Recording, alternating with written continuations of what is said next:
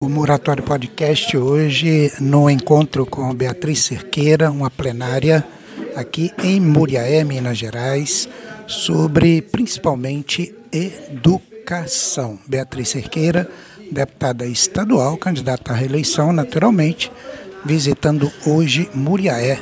Então a gente fica muito satisfeito, né? A gente vai ver duas mulheres.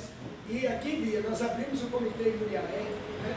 A caça com três deputados federais e os seus respectivos estaduais, né? Então a caça com Patrícia Ananias e o Rogério Correia. Todas, né? Primeiro dizer que é uma honra fazer parte dessa mesa, é muito interessante porque eu sou fruto né? dessas mulheres que estão aqui é, compondo essa mesa comigo, né? Eu até coloquei o nome aqui e fui relacionando cada uma delas com a minha história de vida também, porque de onde eu venho é de onde essas mulheres vêm. Então, toda a luta dessas mulheres que estão nessa mesa aqui resultou em mim. Eu sou fruto dessa luta, eu sou fruto desses movimentos sociais, né? eu sou fruto também dessa luta de mulheres tão empoderadas, né? tão resistentes, que colocam sua vida à disposição da, de uma política de fato humanizada, né? de uma política ética. E eu, sim, fico muito feliz de estar compondo essa mesa enquanto uma mulher jovem. E vocês saibam que o trabalho que vocês tiveram durante toda a vida é resultado da minha trajetória, por isso que eu estou aqui hoje, né, me colocando como candidata a deputada federal, porque a gente passa por muitos processos, assim como né, você tem sofrido ameaça, eu também sofri ameaça em 2018, também fui perseguida, também sofri muito com isso, por estar à frente dos movimentos sociais, por estar defendendo isso que eu acredito. Mas nada disso me fez parar. E poucas pessoas souberam disso porque eu não fiz o movimento de explanar, né? Na verdade, eu me recolhi, entrei num processo depressivo e saí dele muito mais forte do que eu entrei, né? Saí dele enquanto candidata a vereadora aqui da nossa cidade e fui a mulher mais votada na última eleição com 761 votos, é, porque eu queria saber, queria avaliar se o meu esforço e todo o adoecimento que eu estava causando em mim, porque é uma escolha, esse caminho é uma escolha, se valia a pena mesmo eu seguir por essa via, ou se eu estava me colocando em risco, fazendo todo o movimento que eu estava fazendo, por fazer, né?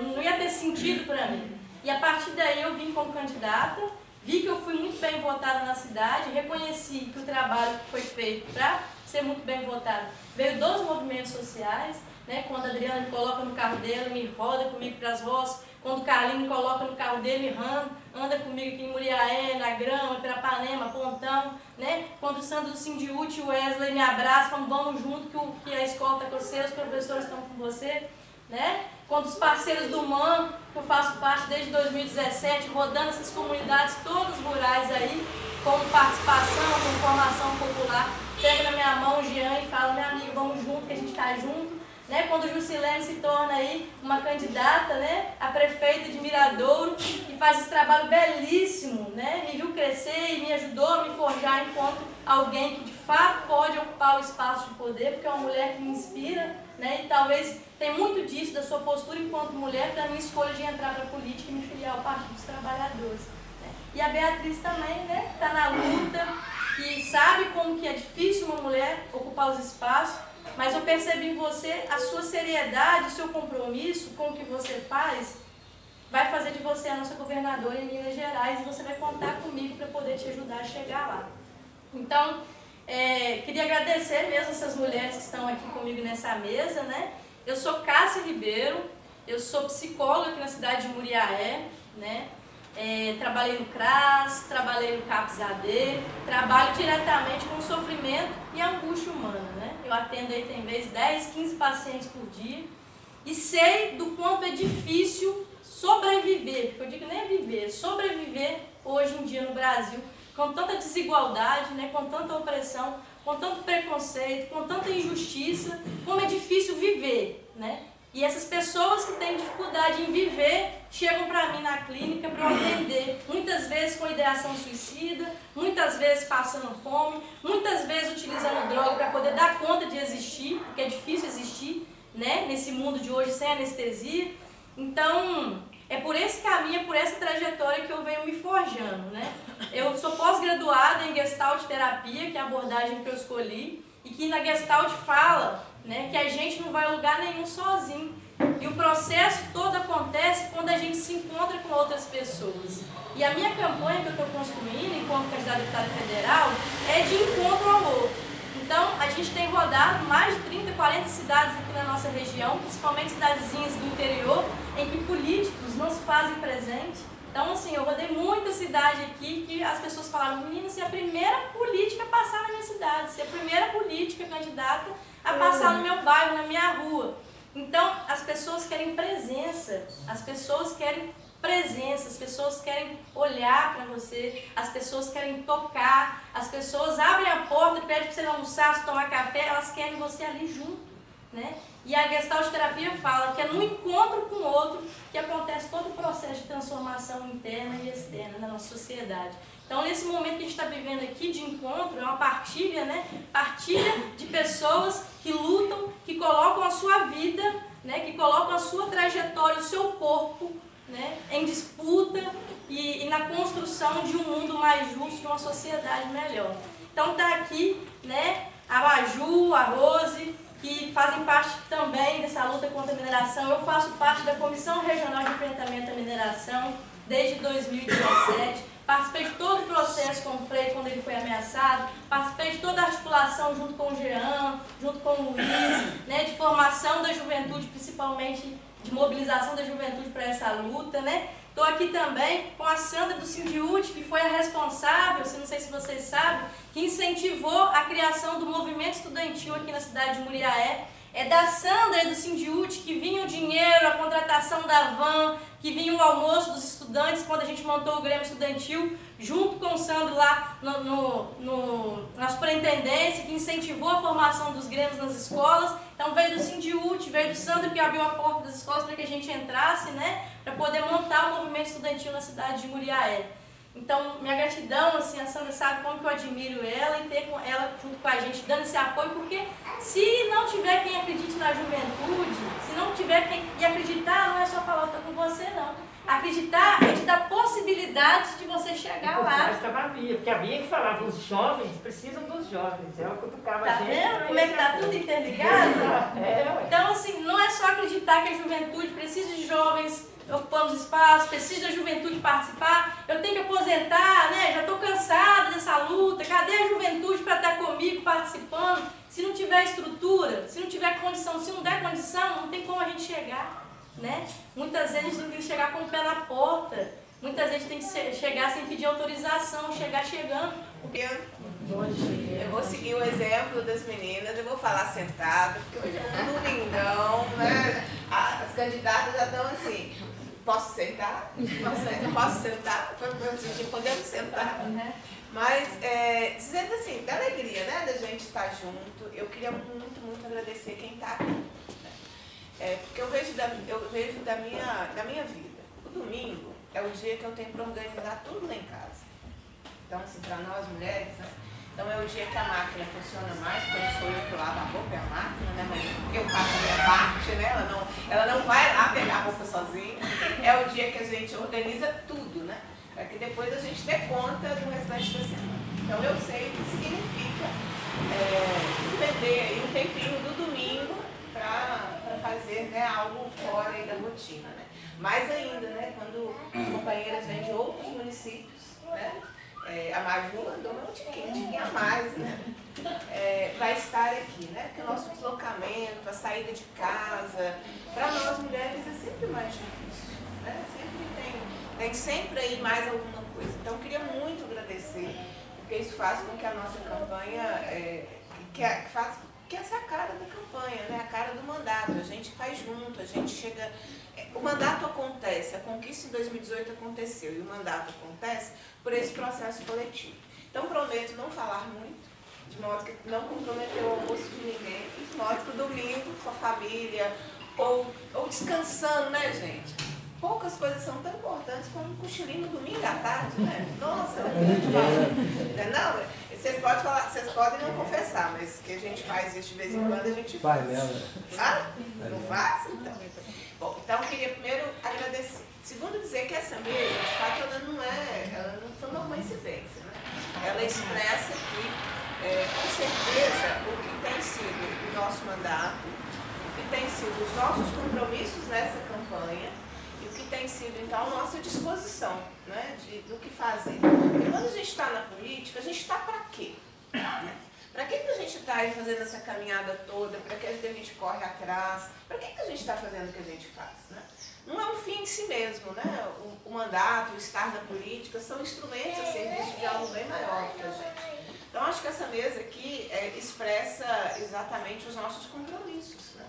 É, do que nós buscamos trabalhar nesse mandato e os nossos compromissos daquilo que a gente quer se comprometer com vocês. Então, acho que eu vou começar por aí, né? vou falar um pouco da gente para depois falar dos outros, né?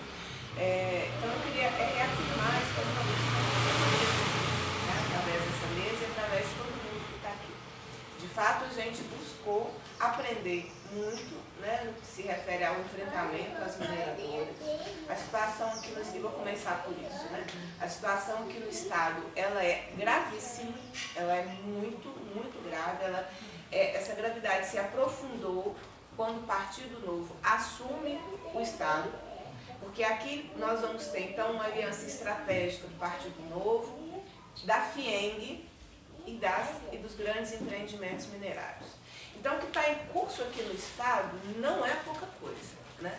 Então, o avanço é, dessas pautas nas instituições estaduais, como o COPAN, né? é, há um processo que a gente não consegue quase nunca decisões judiciais, apesar da flagrante violação de direitos, etc., que a gente vive. Então, se o lado de lá tem se articulado de forma tão estratégica, nós precisamos permanentemente nos organizar para impedir esse avanço. Né? Eu tenho muito medo de uma reeleição do Partido Novo, porque a, a minha avaliação é que depois das eleições, minha avaliação primeiro é que muita coisa parou por causa da eleição. Porque a, a liberação da mineração na Serra do Curral trouxe ao governo do Estado, que é candidato à reeleição, muito desgaste. Talvez um dos maiores momentos de desgaste dele. Eles não mediram isso é, e, e eles se desgastaram muito. Então eles começaram a mentir, dizendo que a Serra está protegida por uma portaria, não sei o que, não está né? porque eles protegem a parte que a Tamisa não vai minerar. Então não é proteção a Serra do Corral. É, e, mas eles pararam. Pararam agora, até né, o período eleitoral 2 ou 30 é, de outubro. Mas novembro e dezembro, sabe, Mário, eu, eu, eu tenho muito receio do que, que vai ser esse período para nós no Estado, do que pode avançar de novos licenciamentos, de novas possibilidades, de ampliações de mineração no nosso Estado desse modelo bruto, né, em que pese eu, eu cada vez mais tento fazer a luta de territórios livres da mineração, que a gente tem que discutir isso. Nem todo lugar que pode ser minerado deve ser minerado. Nem todo lugar que pode ser minerado, a única opção é a mineração. Né? Mas se nós não abrirmos essa discussão, sempre será os 30, 40 empregos gerados a justificativa para destruir né, os territórios, a agricultura familiar, o direito à água, o direito a existir nesses territórios. Então, eu acho que essa pauta é uma pauta que a gente tem que se dedicar mais, então é meu, meu compromisso, né, de que num segundo mandato a gente é, se dedique mais a essa pauta, elaborando cada vez mais o enfrentamento a ela. E acho que, como aqui na região existe uma grande, importante articulação de vários parceiros e movimentos, eu acho que pós período eleitoral nós deveríamos voltar é, aqui e a gente sentar junto e fazer um plano de como fazer esse enfrentamento aqui. Né, de como o mandato pode. É, porque eu também aprendi muito, sabe, gente? Assim, é, eu, eu, olho, eu, eu me olho em 2019, eu me olho em 2022. Né? Acho que não, não é a mesma pessoa. De 2019 a 2022 a gente entendeu um pouco mais de parlamento, a gente entendeu um pouco mais do que como naquele espaço e fora dele a gente vai se articular. Né? Então, eu acho que esse é um, um, ponto importante. Né? A gente construiu proposições, né, projetos de lei, uma aqui com a comissão né, do enfrentamento à mineração é, na Serra do Brigadeiro, mas tem mais para fazer. A gente começou uma iniciativa junto com uma, é, que foi lá no Cerro, né, que é um lugar também de enfrentamento à mineração. Como é que a gente contrapõe com outras alternativas de geração de renda e emprego? Nós temos que construir isso mais. Né? de modo que a gente dispute não não pela luta, só pela luta política, que é importantíssima, mas dizendo, olha, existem alternativas. E a gente consegue construí-las, né? Então, acho que esse é um ponto que eu queria começar por ele, assumir esse compromisso, é, de retornar já para né, após o período eleitoral, vamos ver se de um ou de dois turnos, a gente começa então essa construção. Então, acho que é um, é um primeiro ponto que eu queria é, trazer. É, e ao fazer isso, o debate de enfrentamento à mineração ele está super ligado à agricultura familiar e à agroecologia. Né? Os debates que eu tenho sido chamado para debater a, a, é, agroecologia e, e me comprometer com a pauta, eu começo falando de mineração. Eu sinto um estranhamento inicial. Por que, que eu estou falando de mineração no espaço da agroecologia? E eu estou começando a dizer, não há como avançar. Ah, gente, agora a gente ficou muito melhor. Além das meninas que estão chegando, os, os, os dolinhos. Ah, pode entrar. Pode, quer dizer, pode entrar? Pode. pode quer dizer, eu, pode entrar. Pode todos super bem-vindos. Eles, então, fofíssimos. É, tornou nosso domingo mais agradável. Pode entrar, fica à vontade. É. Tá bem, fica à vontade. É, eu que agradeço. Aí, ele quer entrar, tá Ele quer entrar.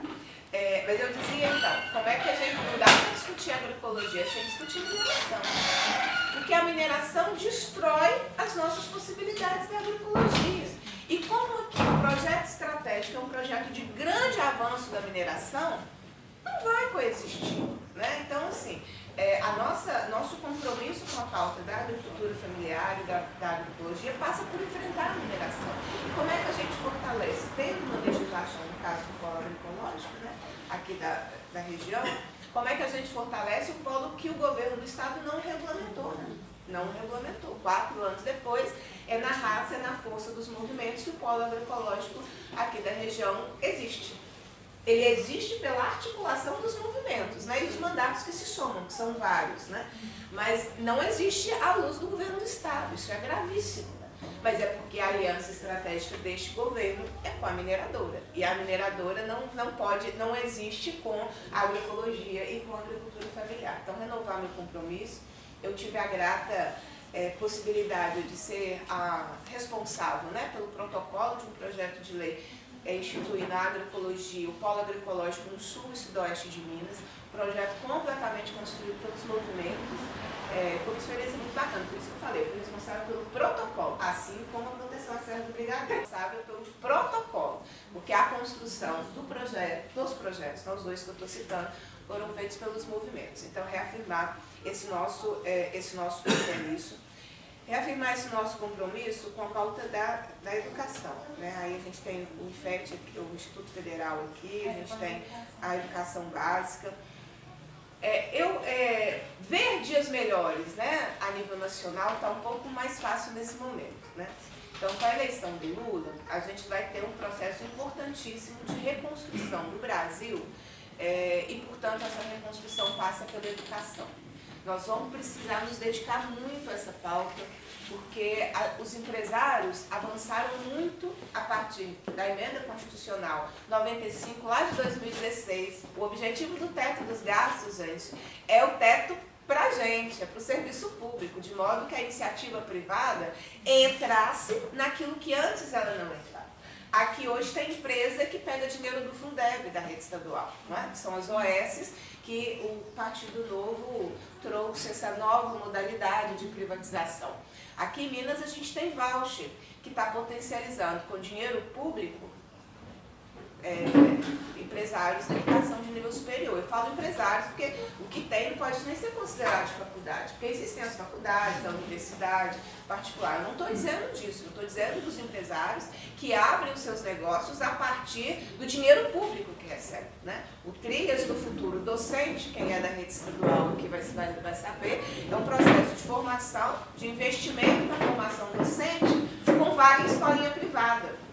E é muito dinheiro com, com muito dinheiro do MDE e do Fundeb. Então, quer dizer, aquilo que poderia ir para o Instituto Federal, para o ENG, a Unimontes, as nossas universidades federais, elas não conseguem fazer formação docente? Não. Com a excelência necessária?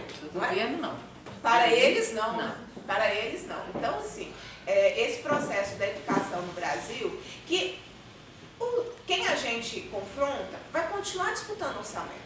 Né? Os grandes empresários conglomerados da educação, agronegócio, os grandes empreendimentos minerários, eles não deixarão de existir no dia 3 de outubro. Eles existirão fazendo a sua luta pelo orçamento. Então, a nossa luta é impedir que eles avancem naquilo que é público. Né? Então, esse processo é muito importante. E no caso aqui do Estado, é, a interrupção do governo é, do Partido Novo é fundamental por várias pautas. Né? Mas a, a onda de privatização que nós estamos enfrentando e que a gente não enxerga ela toda, porque ela está por partes. Né? Então, na educação básica, vem pela voucher, que eu acabei de citar, é, e vem pelas OS. Né? Não avançou mais a onda privatizante na educação básica por causa da greve da educação. A greve da rede estadual esse ano segurou a rede estadual para continuar sendo rede estadual e continuar sendo pública. Porque o modelo de privatização da educação básica não precisa nem passar pela Assembleia, é por edital. As escolas que já começaram esse modelo, que foram na região metropolitana de BH, elas começaram com, assim, souberam que se tornariam gestão compartilhada, que é um nome bonitinho, né? Para entregar para empresário, por, pelo jornal. Quando foi publicado no Minas Gerais, virou notícia e as escolas souberam que deixariam de ser públicas e passariam a ser é, gerenciadas por uma OS, que é uma OS de Feira de Santana, da Bahia. Porque as OS são criadas para isso, gente. Elas são criadas na área da saúde e da educação para isso. Tanto é que elas são super novas, não têm expertise nenhuma na área da educação, vão administrar questões pedagógicas sem nenhuma competência para fazê-lo, mas elas já estão fazendo isso. Né? E aí, na onda privatizante do, do governo do Estado, nós estamos agora enfrentando vários editais na área da saúde. Né? A entrega do Hospital Regional João Penido fica em Juiz de Fora, a entrega do Hospital Regional de Patos de Minas foi um edital que saiu essa semana, exatamente é nessa lógica de gestão para as OS. Então, Minas Gerais é um grande filé no sentido dos empresários lucrarem tendo acesso ao dinheiro público que antes eles não tinham e viram no Partido Novo o grande é, parceiro estratégico para isso. Né? Mas não para na saúde. Nós estamos com o edital aberto para a privatização de todo o circuito das águas. Caxambu, São Lourenço, aquela região toda. Aquela região toda, o edital está aberto para entregar para a iniciativa privada aquilo que países do mundo inteiro cuidam, né, que é da sua própria água Aqui não, nós estamos correndo risco da privatização desta gestão. Além dos parques, né? porque também tem um edital de privatização dos parques. Então, é, é, como é, cada região vai vivendo né, os seus enfrentamentos, os seus problemas, a gente não tem, às vezes, a visão do todo de como Minas está indo parte por parte para ser entregue a, a, empresários nessa aliança de novo, né, estratégica é, que o Partido, Partido Novo está fazendo. Então, assim, essa pauta da educação como a pauta da saúde, de fato eu sou conhecida e é bonito, eu acho ótimo. Deputada da educação, peguei. Mas nós eu conheci... ciúme. Ai, pai, tô todo Não, negócio. Mas aqui, eu, eu, eu lá na Assembleia também, um dia eles me acusaram que eu era lobista de sindicato. Eu pensei comigo, eu acho que eles estão tentando me ofender, mas eles não entenderam, é um elogio. Aí eu falei assim, é isso mesmo. Obrigada. Aceito. Aí eu passei eu mesma a dizer que eu sou lobista de sindicato. Porque, ó, se a mineradora pode, se o agronegócio pode fazer lobby aqui na Assembleia, a classe trabalhadora não poderia fazer? Poderia. Que bom que vocês reconhecem em mim a que faz é, a luta dos interesses da classe trabalhadora. Então, eu também sou lobista de sindicato, não se preocupe, a da educação. É, outro dia o pessoal da DUENG, que é o sindicato que, dos, dos docentes da UENG, falou que eu sou deputada da UENG. Então todo mundo pode lutar. Pode continuar o hashtag aí que vai nos fortalecer, porque a gente também faz a pauta né, da educação da UENG e da Unimontes aqui no Estado. Mas enfim, é, dizer então, falando um pouco isso, né? Um domingo eu falei que eu ia falar pouco e está na hora de acabar. É, é nesse dos desafios que a gente tem, então eu falei um pouco de Minas, falei um pouco dessas coisas, das nossas pautas, da nossa mesa de compromissos, para dizer também que a gente tem 14 dias para virar esse jogo e levar o Caribe o segundo turno. Né? Quatro anos de partido novo aqui, é, é, assim, eu prometo que eu vou lutar muito, né? Se reeleita, vou lutar toda a minha energia, toda a minha vida nessa luta. Mas a gente tem o direito de lutar para avançar em direitos, né? Porque nós estamos lutando para impedir retrocessos. Né? O balanço que eu faço de mandato não é o que você conquistou, não. O que nós impedimos. Nós impedimos escola sem partido, impedimos escola civil-militar, impedimos o fim da FUNEL, o fim da Escola de Saúde Pública. No quarto ano, nós impedimos a adesão ao regime de recuperação fiscal, porque o Zema queria fazer isso em 2019. Impedimos a mineração na Serra da Moeda, que esse projeto, vocês viram, né? Era um projeto de, de 23 e 45, né? Ficou conhecido por isso, foi por uma comissão, às 23 horas e 45 minutos para ser votado na, na última comissão. É do que a gente impediu. Então, nós precisamos, é, mesmo que numa aliança tática, não é uma aliança estratégica, né, de projeto, mas a gente precisa avançar em direitos. Né? A chapa do Calil tem algo que nos, tra nos conforta, né, que é a presença do deputado André Quintão como vice-governador. Né, é, isso nos dá condições de fazer as disputas dos nossos projetos. Então, assim, é possível chegar ao segundo turno? É possível. Porque as pesquisas que estão sendo divulgadas, ela mostra o, número manchete. Mas quando você vai né, vendo as demais pontos da pesquisa, todas as pesquisas já demonstravam que na medida em que a população sabe quem é o candidato apoiado pelos candidatos à presidência da República, essa vinculação faz com que a gente cresça muito, inclusive ultrapasse o zero. Então, este é o nosso ponto da dificuldade. Vocês vão observar que a, a campanha do Partido Novo o governador começa a dizer isso, vou governar com quem ganhar. Essa frase dele, eu já vi isso várias, várias vezes no, no programa dele. É uma frase que conversa com o eleitor do Lula. Porque ele sabe que grande parte do eleitorado que, que diz que vai votar nele é eleitor do Lula. As pesquisas, quando você vai analisando, vai analisar além da, da manchete, vão, vão mostrar isso. Né? É, então ele passou né, de uma campanha antipetista muito forte, que é a, que é a, a base da campanha que o, que o atual governador faz, mas ele passou a dizer isso, vou governar com quem ganhar. E os né? deputados né? do lado dele também não estão trazendo no, no, cartãozinho o número do, do, do, do governador e nem presidente. Está em branco. É isso, que que tá é isso, é isso, é por isso, né? Porque é essa tentativa sempre de dialogar com o eleitor com a eleitora do Lula. Então a gente consegue virar esse jogo aqui no Estado. Né? Então, eu queria dizer isso, 14 dias para a gente levar a disputa para um segundo turno. E como nós vamos resolver plano nacional no primeiro turno, o Lula vai ficar livre para muitas vezes aqui nos ajudar nessa tarefa. É,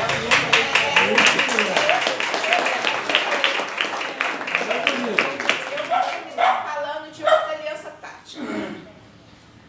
É, bolsonarismo, milícia, o fascismo, eles não vão acabar no dia 3 de outubro, né, gente? Nós continuaremos enfrentando isso por um longo período na sociedade. Eles, eles investiram muito, né? então essa, essa pauta deles é LGBTfóbica, racista, misógina, de, de eliminação do outro, né? esse higiene, higienismo social que eles pregam, não desaparece no dia 3 de outubro. Vai persistir na sociedade.